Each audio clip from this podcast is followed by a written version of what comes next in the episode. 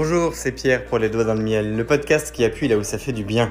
Bienvenue dans ce nouvel épisode de la saison 6 dédié à la conscience collective, où nous avons parlé, nous avons commencé à parler il y a déjà plus d'une quarantaine d'épisodes sur comment prospérer, comment se développer sur le long terme, comment faire en sorte de d'exploiter son potentiel, et eh bien tout simplement au collectif. La conscience collective, c'est la capacité à saisir, vivre avec l'information et la transformer en compétence en fonction des autres aussi. Alors, quand je dis en fonction, c'est plutôt en réalité avec.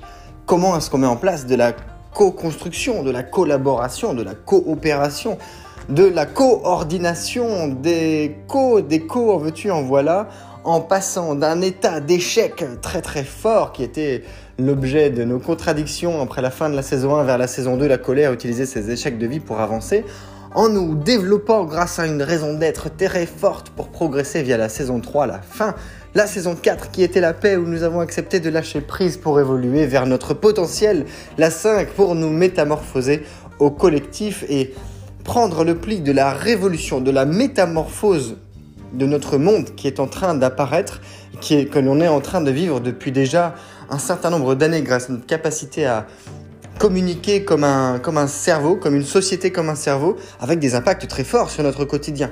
Comment est-ce qu'on fait pour se reconnaître là-dedans? Comment est-ce qu'on fait pour être authentique? Comment est-ce qu'on fait pour se développer? Comment est-ce qu'on fait pour euh, s'épanouir, pour vivre avec les autres, pour euh, euh, s'autoriser à vivre avec soi, pour s'émanciper, pour ne pas vivre dans un costume de soi toute sa vie et ne pas subir ni son passé, ni son futur. Le passé n'étant que le passé et n'existant plus, le futur n'existant pas encore, il n'y a plus qu'à être et à faire les choses au quotidien, en prenant en considération que le cheminement de la vie, le cheminement que nous empruntons, sera celui de la réussite puisque Selon les critères de la vie, c'est par la réussite que nous pouvons survivre. C'est en survivant que les espèces se développent, c'est en mangeant les autres. Alors, il ne s'agit pas de devenir cannibale, bien qu'il y ait un, épisode du même titre, et je vous inviterai à écouter le numéro 282 dans la conscience collective, qui est une forme d'auto-sabotage lié à l'être humain pour l'empêcher de se développer comme un virus sur Terre et où il se, sabote quelque part, où il se s'auto-bouffe. Et on a parlé du virus de la guerre avec une, sorte de conclusion sur cette idée euh, eh bien, dans l'épisode précédent, le numéro 292. Toujours est-il que nous abordons un ensemble des possibles désormais, eh bien, en, grâce à une mentalité de croissance, grâce à un esprit d'équipe et grâce à un environnement épanouissant.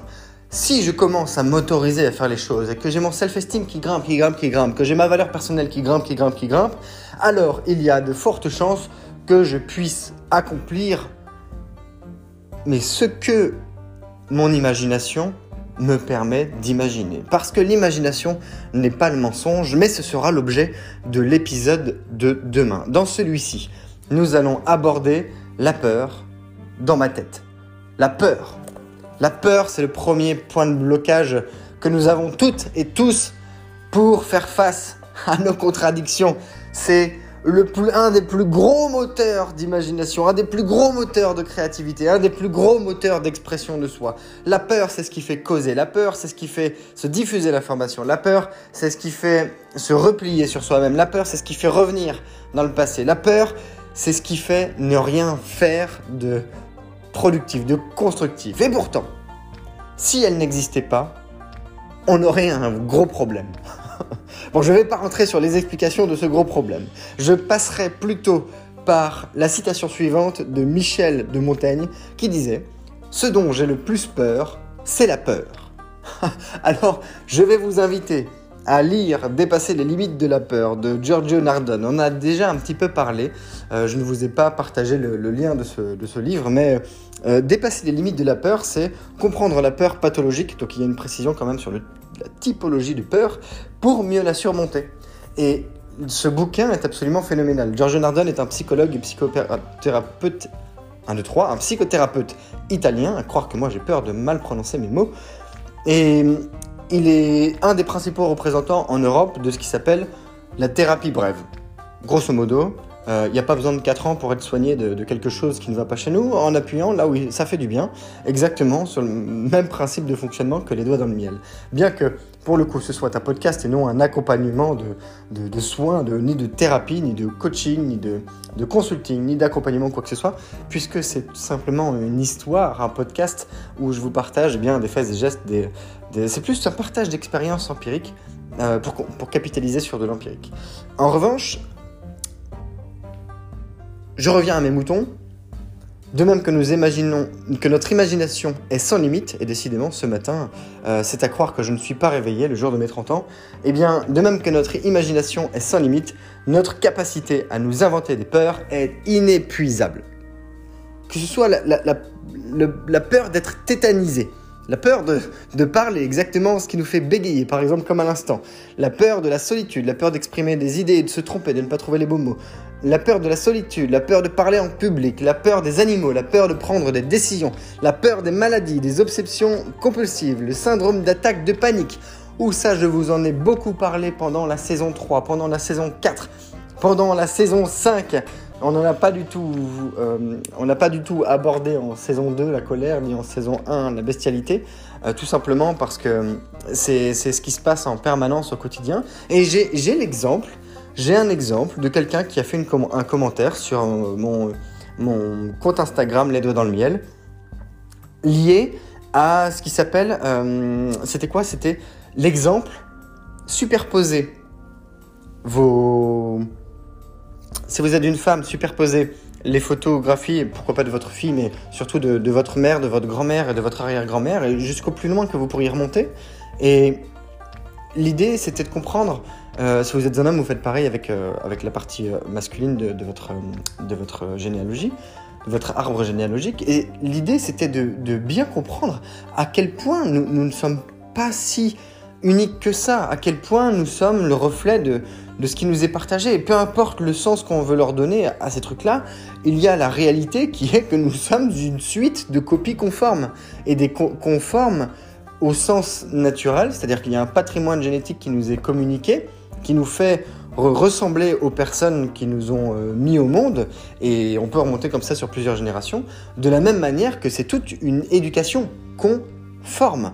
Et en cela, eh bien, nous adoptons, par exemple, de manière mimétique, les mêmes euh, faits et gestes que nos parents, que les personnes qui nous ont élevés, éduqués.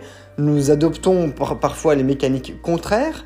Et la crise de panique, pour revenir à ce syndrome d'attaque de panique, eh bien, elle a été de rejeter absolument cette idée et de ne pas ouvrir de débat ou quoi que ce soit parce que la personne n'était absolument pas prête à l'entendre et c'est pas un jugement de ma part, c'est un constat. C'est l'habitude de, lire ce genre de choses qui fait que je prends des raccourcis aussi pour aller à l'essentiel.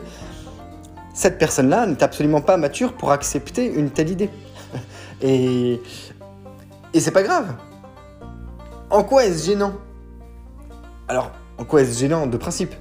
Après, ça peut poser des points de blocage, ça peut ne pas faire face à, ne pas permettre de faire face à ces contradictions. Euh, je, peux, vous donner des exemples tout, bêtes. Euh, la peur de prêter ses affaires. Prêter un bouquin peut vous mettre dans un état pas possible. La, la, la, peur de perdre quelque chose. Le fait de faire des collections. Des collections de cailloux, des collections de coquillages, des collections de plein de trucs. La peur de l'abandon. Le fait est que c'est du coup vous qui abandonnez les autres. Pour être sûr qu'au moins ça n'arrive pas. Donc on a des mécaniques comme ça qui sont absolument dingues. Mais ce qui fait que la recherche scientifique et expériment empirique et, et, mentale, décidément, je vais reprendre cette phrase parce que ce matin, soit je suis trop excité, soit je ne suis pas bien réveillé, soit les deux en même temps, et dans ce cas-là, j'ai bu trop de café, ce qui ne me permet pas d'aligner trois mots en parlant beaucoup trop vite par rapport au débit de parole euh, que j'adopte et à ma capacité à formuler des choses de manière euh, eh bien euh, improvisée, puisque c'est comme ça que sont construits les épisodes de, chaque épisode de Les doigts dans le miel. Reprenons cette phrase. La recherche scientifique, empirique et expérimentale, j'ai dû la noter, a démontré que tous ces troubles produits par notre psyché peuvent être surmontés rapidement. On en revient à notre ami Giorgio Nardone et au fait que ce soit un représentant de la thérapie brève. Ça, c'est important. Il y, y, a des, thérapeutes qui mettent 5 ans à soigner des trucs qui pourraient être faits en un mois. Et C'est juste qu'ils n'ont pas forcément les, méthodes ou... Enfin bon bref. Encore faut-il savoir comment. Et on en revient à ce début de, remarques piquantes euh, qui vaut un surplus de, sauce euh, pili pili sur votre pizza. Que sont les peurs pathologiques? Comment se forment-elles? Comment se maintiennent-elles? Comment peuvent-elles être surmontées? Eh bien, pour le coup, si vous voulez vraiment une réponse à, ces questions, c'est pas avec moi que vous allez devoir les trouver. Non, non, non. Là, je vous invite à lire Giorgio Nardone, Dépasser les limites de la peur. Et c'est lui qui écrit ça sur le dos de son livre, puisqu'il a développé des méthodes thérapeutiques de résolution des problèmes qu'il a ensuite exposées dans des ouvrages à destination des professionnels de l'accompagnement, c'est du grand art, mais aussi du grand public. Et c'est là où ça devient excellent, c'est parce que avec toute l'information qu'on a aujourd'hui à disposition, avec tous ces livres partagés, avec tous ces, tous ces mots qui sont, qui sont communiqués, qui nous sont communiqués sous forme de mots, eh bien en réalité, nous arrivons à faire ce qui s'appelle un bout d'automédication. Alors, je ne vais pas rentrer sur ce sujet parce que ce n'est pas l'objet de, cet épisode. Je vais vous partager des, des, des exemples pratiques en ce moment de ce qui peut arriver dans mon quotidien des barrières qui sont passées comme ça petit à petit, que ce soit avec moi ou, avec d'autres. Eh bien, du coup, j'ai oublié ce que je voulais dire. Eh ben, je vais, enchaîner, sur le fait qu'il y a des anecdotes. Euh, mais toujours est-il que oui, pour, euh, pour pratiquer l'automédication, pardon, euh, la limite étant que nous ne sommes pas des professionnels de chaque domaine et que si on peut faire un certain nombre de choses seul et par soi-même, il faut savoir déléguer. Il faut savoir accepter de passer du temps avec d'autres pour que d'autres nous apprennent à nous enrichir de, de, de leur savoir à eux. On n'a pas été formé à tout. Alors il y a des personnes exceptionnelles qui, qui deviennent polymathes, qui sont des polymathes, qui, qui étudient plusieurs environnements, comme ça, on va dire, comme plusieurs matières à l'école, euh, mais qui en font carrément un style de vie et qui deviennent extrêmement doués, par exemple, euh, dans, l'histoire, dans les langues, dans, l'économie, euh, dans, plusieurs sujets comme ça, et qui, font qui sont capables d'apporter une certaine richesse de savoir et de compétences. par exemple, pour, soigner, pour, soigner, pour se soigner ou pour soigner les autres. Mais un médecin n'est un médecin est fortement recommandé pour se soigner. Voilà, c'est là où je voulais en, venir, puisque on a tendance à vouloir rendre tout euh, accessible, mais il y a un moment, il y a des limites aussi liées au temps passé à apprendre et à pratiquer. C'est pourquoi les médecins passent euh, presque 10 ans ou, autour d'une dizaine d'années, en fonction de leur spécialité, à étudier. Euh, de 1 pour ne pas faire d'erreur, on joue avec notre santé, de 2 pour que ça fonctionne. Revenons-en à nos moutons, et cette fois ne perdons pas la parole puisque je vais partager des anecdotes en ce moment. La peur dans ma tête. Je vais commencer par les cauchemars. Comme ça au moins ce sera un problème de régler. Il n'y a jamais de problème d'ailleurs pour, pour en parler. Il n'y a que des solutions. Euh, dites-moi que c'est impossible et je réussirai. C'était, je sais plus si c'était Mark Twain qui disait ça, mais on, pourrait aussi citer du Churchill sur le sujet. Enfin, il y a tout un tas de citations inspirantes, de personnages inspirants, euh, hommes, femmes, dans l'histoire qui nous permettent de nous projeter, de nous jeter en avant euh, sur la réussite, sur l'ouverture des possibles. En l'occurrence, eh bien, j'ai apprécié suivre les cours enfin, les cours en ligne de, Les Brown, qui est un, conférencier international lié à, la motivation et qui apprend du coup à parler aussi. Donc, euh, pour le coup, ce sont des cours en, ligne où vous avez tout un tas de documents, des, dizaines et des dizaines d'heures de vidéos euh, qui, se suivent. Mais quand vous arrivez au bout, euh, Toujours est-il que vous avez passé peut-être un super moment, vous avez pris plein de notes, mais si au final vous n'avez pas parlé une minute, eh bien, vous n'avez pas fait que la moitié du chemin. Quoi. Il manque encore euh, une chose. Mais quand vous apprenez par exemple à faire quelque chose, apprenez-vous à le faire. Ou apprenez-vous à prendre des notes et à ingurgiter de l'information. C'est la différence qui existe entre information, savoir et compétence. L'information étant les mots que l'on peut entendre ou écouter dans le monde, la connaissance étant de l'information digérée, la compétence étant la capacité à le retranscrire dans le monde réel que ce soit sous la forme d'un enseignement ou bien d'une pratique. Euh, l'enseignement étant aussi une pratique. Donc, les, professeurs d'ailleurs sont mal payés, euh, mais toujours ou pas à la hauteur de, leur travail en réalité. Euh, toujours est-il que Je vais passer par les cauchemars, parce que les, cauchemars sont la représentation semi-consciente d'un état pendant lequel on se repose, pendant lequel notre cerveau récupère, pendant lequel notre corps récupère, et qui vient exprimer euh, nos peurs inconscientes, nos peurs du moment, les, sujets qu'on affronte, on va dire ça comme ça, et qui sont souvent reliés à, des désirs, à des peurs, et les deux sont euh, incroyablement entremêlés à la manière d'un nœud. Enfin, ce sont différents fils qui, au final, tirent leurs racines des mêmes environnements et qui vont tous dans le même, dans le même environnement futur. On a l'impression de les voir de manière séparée, alors qu'en réalité, elles sont communes et c'est là où euh, il y a euh, une représentation de dual, pardon, euh, bien souvent, c'est qu'on a tendance à séparer les choses pour les mettre dans des cases. Mais essayez un peu de mettre des morceaux de votre corps dans différentes cases et vous verrez bien que ça ne peut pas fonctionner. Tout est lié, tout est imbriqué, tout est interconnecté, tout est interdépendant. On, ne peut pas parler d'un sujet sans évoquer naturellement son contraire ça fait partie de lui. Ça fait partie de ce sujet. Ça pourrait être l'amour, la haine, la guerre, la paix, le blanc, le noir. Et ils sont, ils sont liés par défaut. Imaginez, euh, dites quelque chose qui, vous est impossible, mais par défaut, puisque c'est impossible, ça veut dire que c'est possible. C'est une représentation. je vais y revenir juste après. Les cauchemars.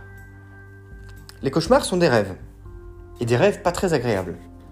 Des rêves qui nous permettent d'imaginer, eh bien, euh, de manière euh, virtuelle, imagée, dans notre cerveau, où des fois on a l'impression de vivre le moment, où on peut contrôler ses rêves, où on peut se balader, où on peut parler, on peut poser des questions, on peut faire des rêves conscients.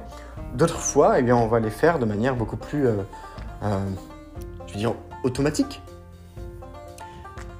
On peut en tirer des interprétations. Et il y a ces fameux cauchemars. Il y a ces fameux moments, je ne sais pas, peut-être que vous connaissez ce fameux rêve où on perd des dents. Perdre des dents, ça, ça, ça, ça a une signification selon euh, des personnes qui interprètent les rêves. Euh, mais dans tous ces cauchemars, il y a à un moment donné un monstre. Et vous savez, quand on est petit, euh, les enfants, ils viennent voir leurs parents. Nous, on est parti voir nos parents, ou, soit, en, soit en pleurant, soit en criant, soit en allant dans leur chambre, etc. etc. en leur disant J'ai fait un cauchemar, il y a un monstre sous mon lit, il y a un monstre. Bien souvent, ça permet d'exprimer un besoin d'attention, un besoin d'affection, euh, un, un besoin de proximité, un besoin de réconfort, un besoin social, un besoin d'amour, plein de choses comme ça. Mais si on s'intéresse plus aux rêves, Avez-vous déjà essayé de tuer le monstre dans vos cauchemars?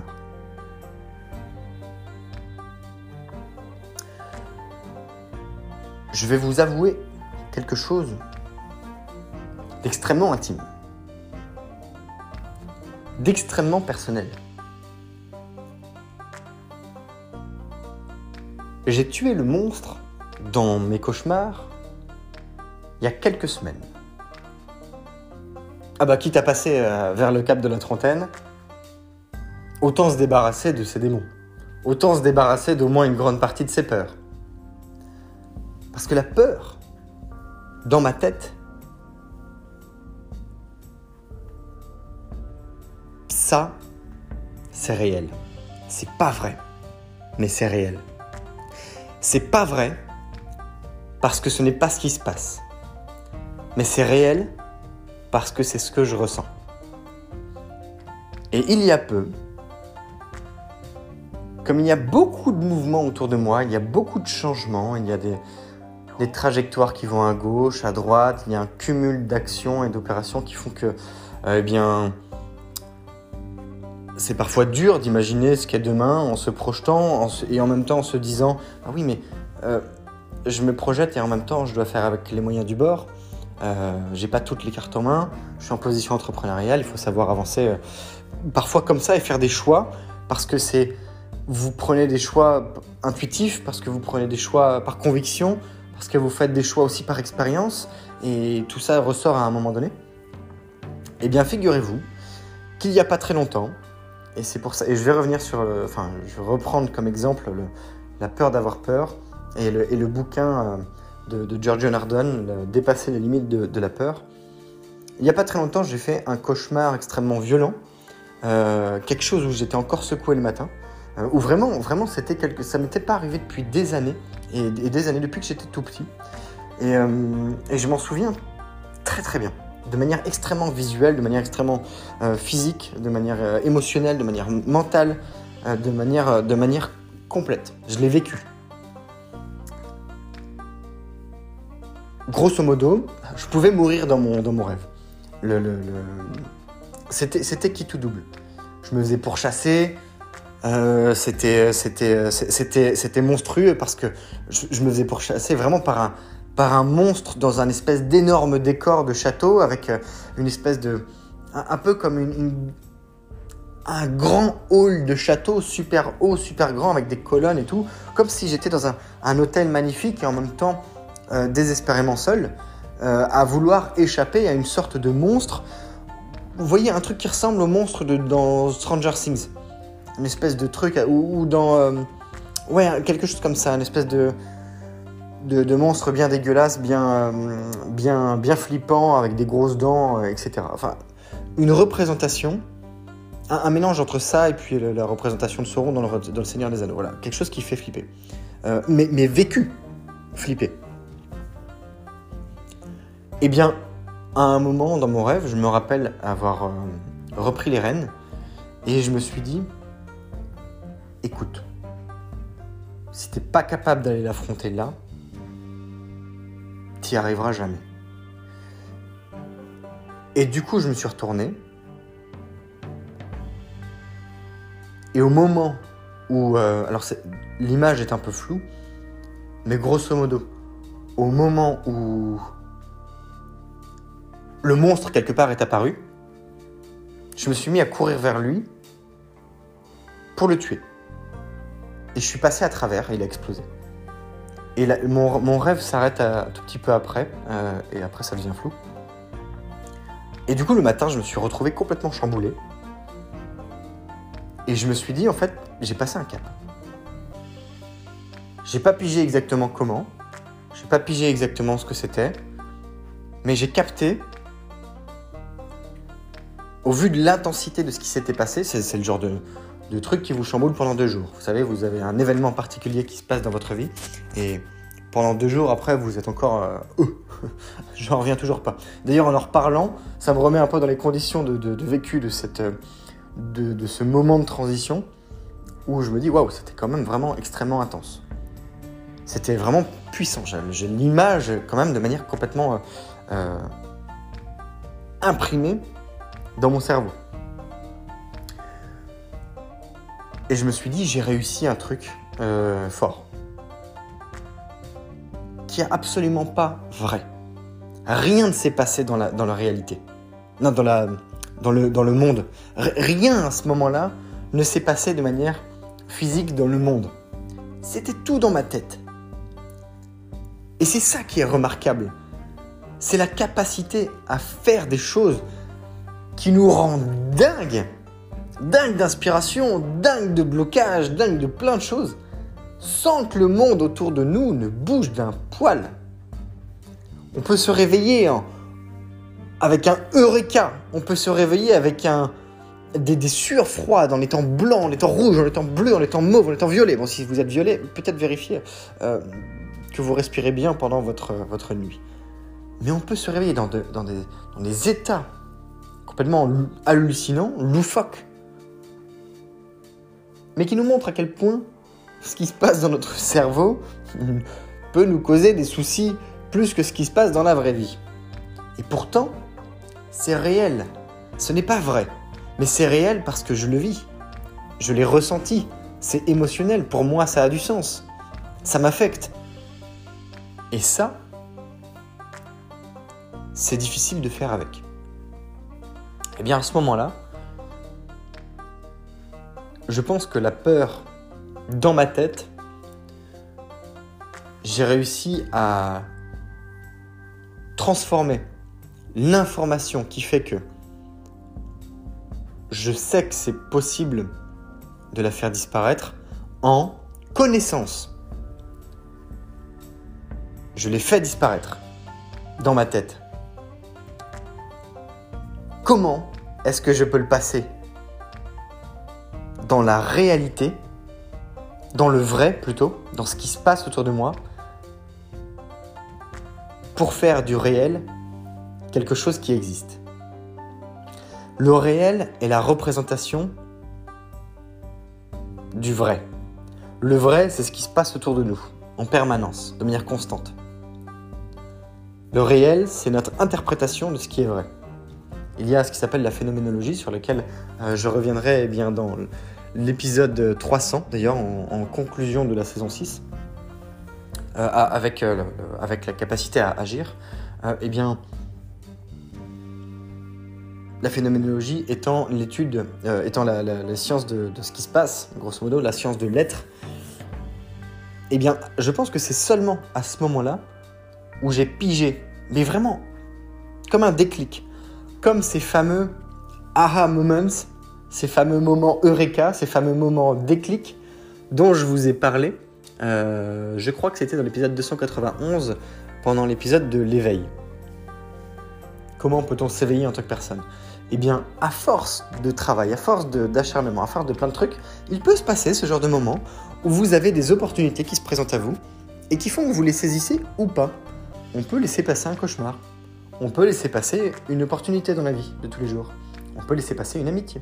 On peut laisser passer une relation. On peut laisser passer une, euh, location. On peut laisser passer un achat de voiture. On peut laisser passer des soldes. On peut laisser passer euh, le fait de, passer du moment avec ses enfants. On peut laisser passer plein de trucs.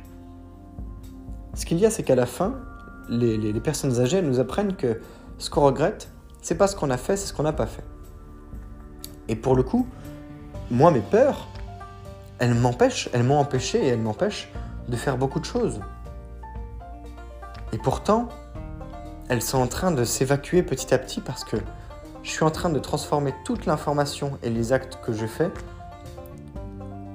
en, en compétences. Alors ça y va très doucement. Ça y va très doucement parce que, en ce qui me concerne, ce sont des choses fortes. Et c'est que par l'expérience. L'expérience, ça ne s'apprend pas. Il faut le vivre. Il faut que ça devienne réel. Là, je vais jongler avec euh, les mots. Il faut que ça devienne vrai. Mais il faut d'abord que ça devienne réel. En revanche, il faut que ce soit un réel congruent entre ce que vous pensez et ce que vous faites. Si ce que vous pensez n'aboutit pas à ce que vous faites, et que ce que vous faites n'est pas ce que vous pensez, alors il n'y a pas de congruence et vous risquez d'avoir des résultats à côté de la plaque. Ou de passer à côté de l'essentiel. Eh bien, à ce moment-là, je pense que j'ai acquis une nouvelle compétence. mais, niveau 1, niveau 1 sur 200, mais pour passer au-delà de mes peurs. Et pour m'autoriser à faire d'autres choses. Comme par exemple euh, le fait de, euh, de, je sais pas moi, d'ouvrir une société à Londres, le fait de contacter quelqu'un euh, à l'étranger pour, ça, pour ouvrir une, société, pour ouvrir une entreprise, pour se développer à l'international, pour construire des projets et pour le faire sans appréhension de oh, mon Dieu, mais est-ce que je vais réussir? Est-ce que j'ai tous les moyens qu'il me faut? Bien sûr que non, j'ai pas tout. Bien sûr que non, je ne sais pas faire. Bien sûr que non, j'ai pas l'argent qu'il faut. Bien sûr que non, j'ai pas toutes les compétences qu'il faut, toutes les connaissances qu'il faut. Mais si j'attends, qu'est-ce qui va se passer? Je vais pas faire. Donc c'est la juste mesure aussi entre euh, l'irrationalité de ses actes et la capacité à s'accomplir en étant euh, eh bien, le, le, feu au cul, je vais dire ça comme ça, comme si vous étiez au premier étage d'un immeuble avec la sensation d'être au dixième et que vous deviez sauter parce que il y a le feu dans votre appartement. À un moment donné, c'est votre vie qui est en jeu. Et pour y arriver, pour arriver à accomplir quelque chose, il faut souvent en arriver au fait de miser gros, suffisamment gros, pour que ce soit tellement douloureux si jamais vous deviez perdre, que vous ne pouvez plus que réussir. Et c'est en cela qu'on parle beaucoup de plan A et pas de plan B. C'est pour faire un all-in.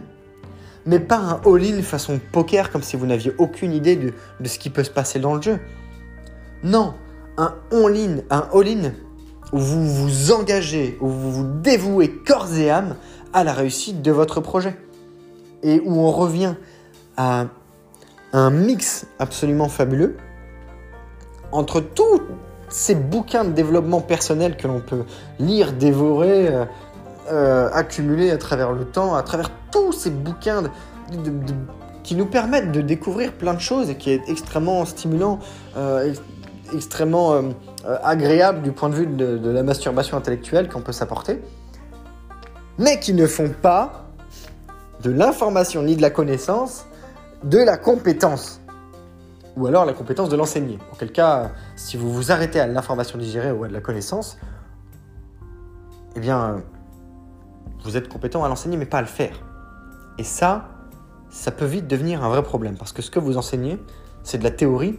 Et la théorie qui ne s'associe pas à la pratique, qui ne s'applique pas au réel, euh, oui, au réel pour le coup, parce que c'est de l'interprétation, eh bien, euh, c'est embêtant. Parce qu'on peut donner des conseils qui en réalité n'ont pas de sens.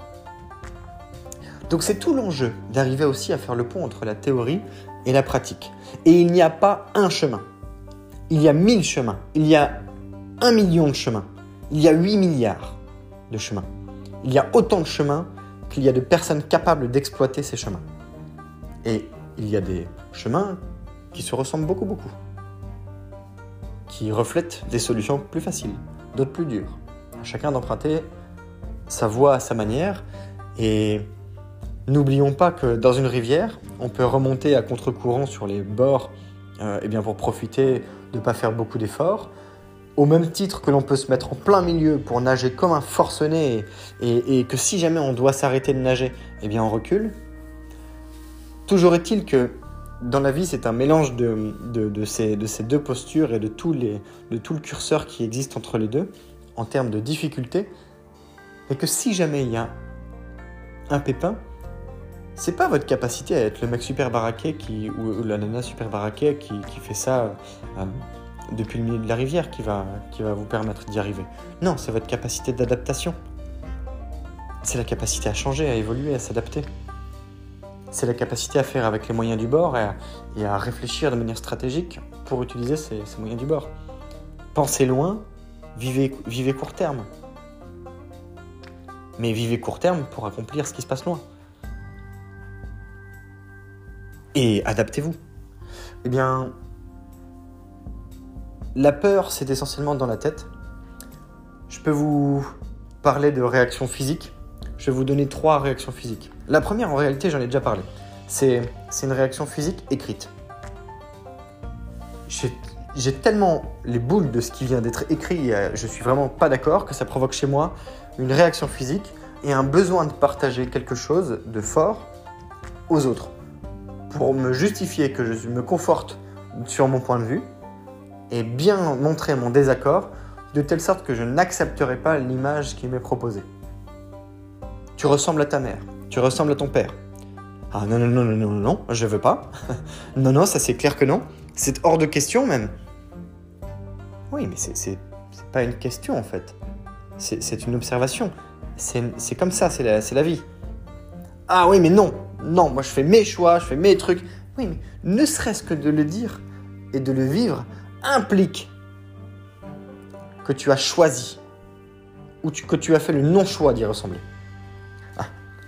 je vous invite à réécouter les, épisodes du choix et du non-choix qui étaient les épisodes, euh, il me semble, 4 x 7, 28, donc ça doit être entre le, entre le 28 et le 35 euh, dans la saison 1. Ça, c'était une première peur. La peur, la de ressembler à quelque, chose, à un modèle qu'on rejette, qu'on refoule, euh, J'irai pas beaucoup plus loin parce qu'après, euh, bon, enfin, l'objectif n'est pas ni de faire une psychanalyse ni un jugement, et euh, euh, c'était juste une observation. Mais c'est un exemple. Autre exemple, je vous ai parlé de développement commercial. La prospection, c'est la capacité à contacter quelqu'un pour avoir un rendez-vous avec lui ou avec elle. Mais c'est dur. Il faut décrocher son téléphone et il faut envoyer des mails. C'est un exemple de type de prospection. Je vous contacte en vous appelant sur votre numéro de téléphone pour qu'on discute. Je fais un appel de prospection. Je vous contacte en vous écrivant un message par email et pour, pour obtenir un rendez-vous avec vous. puis je fais comme ça plusieurs fois des relances où je vous rappelle, où je vous réenvoie un message, euh, mail ou, sur LinkedIn, le réseau social professionnel, ou bien sûr même sur Facebook, pourquoi pas, sur Twitter, sur, euh, sur Teach, sur les forums où je vous trouve. enfin bref, je vous relance.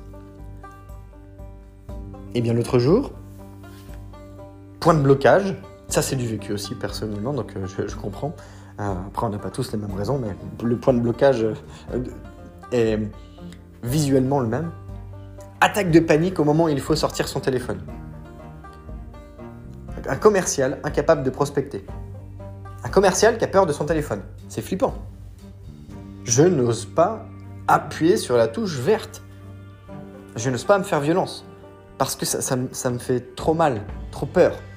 Je, bloque. Je me sens pas bien, j'ai les sueurs froides, ma sueur coule le long de mon dos, le long de mon front. Euh, j'ai froid, je tremble, et en même temps, euh, j'ai mon ventre qui se contracte. Vous connaissez cette sensation? Ça vous arrive quand vous n'êtes pas à l'aise et quand vous avez peur. Et ne serait-ce que de prononcer le mot appel peut provoquer ce type de réaction, qui est une réaction émotionnelle, traduite par le corps en réaction physique, remontée au cerveau, qui vient contrecarrer vos plans. Je pense que je vais appeler, mon corps, ça le fait flipper parce que ça lui rappelle des, ça, déclenche une réaction en chaîne liée à des événements passés, à du vécu, à des expériences, à des ancrages émotionnels forts, à des boulets. On en avait beaucoup parlé dans la saison 1. Et remonte l'information au cerveau pour dire absolument pas, tu ne vas rien faire, pas d'appel qui compte. Eh bien, pour le coup, ça peut vous bloquer. Et ça peut être pareil pour traverser la rue. Ça peut être pareil pour aller voir un spectacle de clown. Ça peut être pareil pour prendre l'avion. Ça peut être pareil pour conduire. Vous pouvez avoir peur d'avoir peur. Ça peut être pareil avec les araignées, avec les insectes, avec les poissons dans l'eau de mer. Quand vous allez en Bretagne et que vous mettez les pieds dans l'eau et que vous ne voyez pas beaucoup vos pieds parce qu'il y a des algues dans l'eau, pouvez avoir peur d'avoir peur d'un crabe ou d'un poisson. C'est pas méchant. Et ça va pas vous faire mal. Ah oui, mais imagine. Et puis de toute façon, j'aime pas. Ah, euh, oh. Dis-moi en plus. On va tirer sur la pelote. Et bien dans ces moments-là, c'est ce qu'on appelle un, un, trigger, un déclencheur, qui vous remonte expressément au cerveau le fait que ce qui va se passer n'est pas bon pour vous et vous met dans une position inconfortable extrême. Eh bien, on a travaillé avec cette personne, mais visiblement pas suffisamment. Et d'ailleurs, ça, on s'en était rendu compte tous les deux, mais on n'a pas travaillé suffisamment pour aller au-delà de ce point de blocage, c'est-à-dire à ce que ça se transforme en acte, en acte, parce que le soir même, c'était semi-validé, l'idée était validée, mais l'autonomie derrière, a été un échec. Et je dis un échec parce qu'il n'y a pas eu d'autres essais. Et la personne a préféré ne pas continuer à faire ça. Elle n'était pas assez mature pour faire face à ces contradictions et a préféré ne pas se flageller à subir son propre comportement et en acceptant le statu quo sur sa peur, au moins de manière temporaire, plutôt que d'y faire face et de l'affronter d'une manière euh, douce et d'une manière plus, forte, en y allant pas à pas, quoi qu'il en soit, et en laissant de côté ce projet. Vous imaginez? Dans dix ans, oh, j'avais vraiment envie de ce projet. Mais je ne l'ai pas fait parce que j'avais peur de décrocher mon téléphone. Mais pour quelqu'un qui sait, on comprend. Mais de l'extérieur, ça ressemble à quoi? Le téléphone, c'est ce qu'on a dans les mains en permanence. Je sais plus combien de fois on le touche, mais c'est presque plus élevé que notre visage. C'est plus élevé que, que, notre compagne ou notre compagnon. On passe plus de temps à, à, toucher notre téléphone qu'à se toucher nous. C'est quand même dingue. Kiffe plus notre téléphone que de se faire l'amour. C'est un problème. C'est un putain de problème dans ce cas-là si vous n'arrivez pas à passer un foutu appel. Donc, on en revient à cette situation de blocage physique et de contradiction profonde, euh, où les autres deviennent la solution parce que c'est en arrivant à prendre contact avec les autres que vous vous libérez de vos propres peurs, parce qu'on se rend compte à quel point, au final, tout ça n'existe que dans notre tête. Et le dernier exemple, c'était le, ça, rejoint, c'était euh, un entrepreneur à nouveau. je parle beaucoup d'entrepreneurs parce qu'en réalité, ce sont des personnes qui sont extrêmement exposées euh, dans le sens où elles doivent faire face à toutes leurs contradictions ou c'est un échec. c'est simple.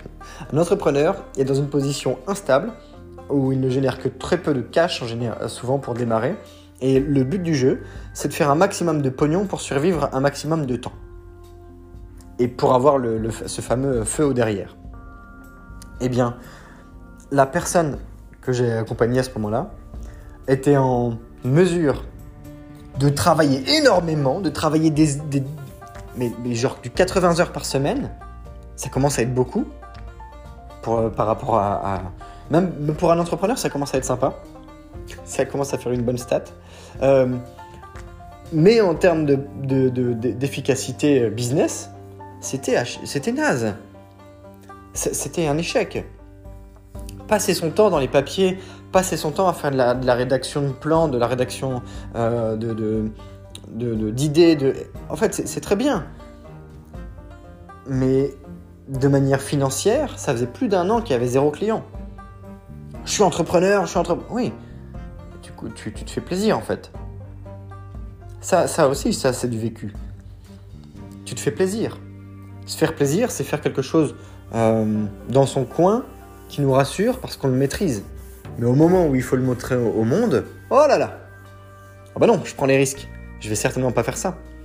Donc c'est la capacité à aller au-delà de ses propres limites, même inconscientes, et d'écouter ce qui se passe. Si j'ai pas de client, à quoi c'est dû? J'ai pas fait les bonnes actions ou les actions que j'ai menées n'ont pas, conduit à des résultats. Et si elles n'ont pas conduit à, des résultats, peut-être que je n'ai pas fait les bonnes actions. Comment est-ce que je peux améliorer les actions que je fais? Qu'est-ce qui m'empêche de, de mener les actions que je fais, que je veux faire? Qu'est-ce qui m'empêche d'obtenir des résultats? Qu'est-ce qui m'empêche de? Et la question étant plutôt, qui est-ce qui m'empêche de? Ben, C'est moi. Ça n'a jamais été quelqu'un d'autre que moi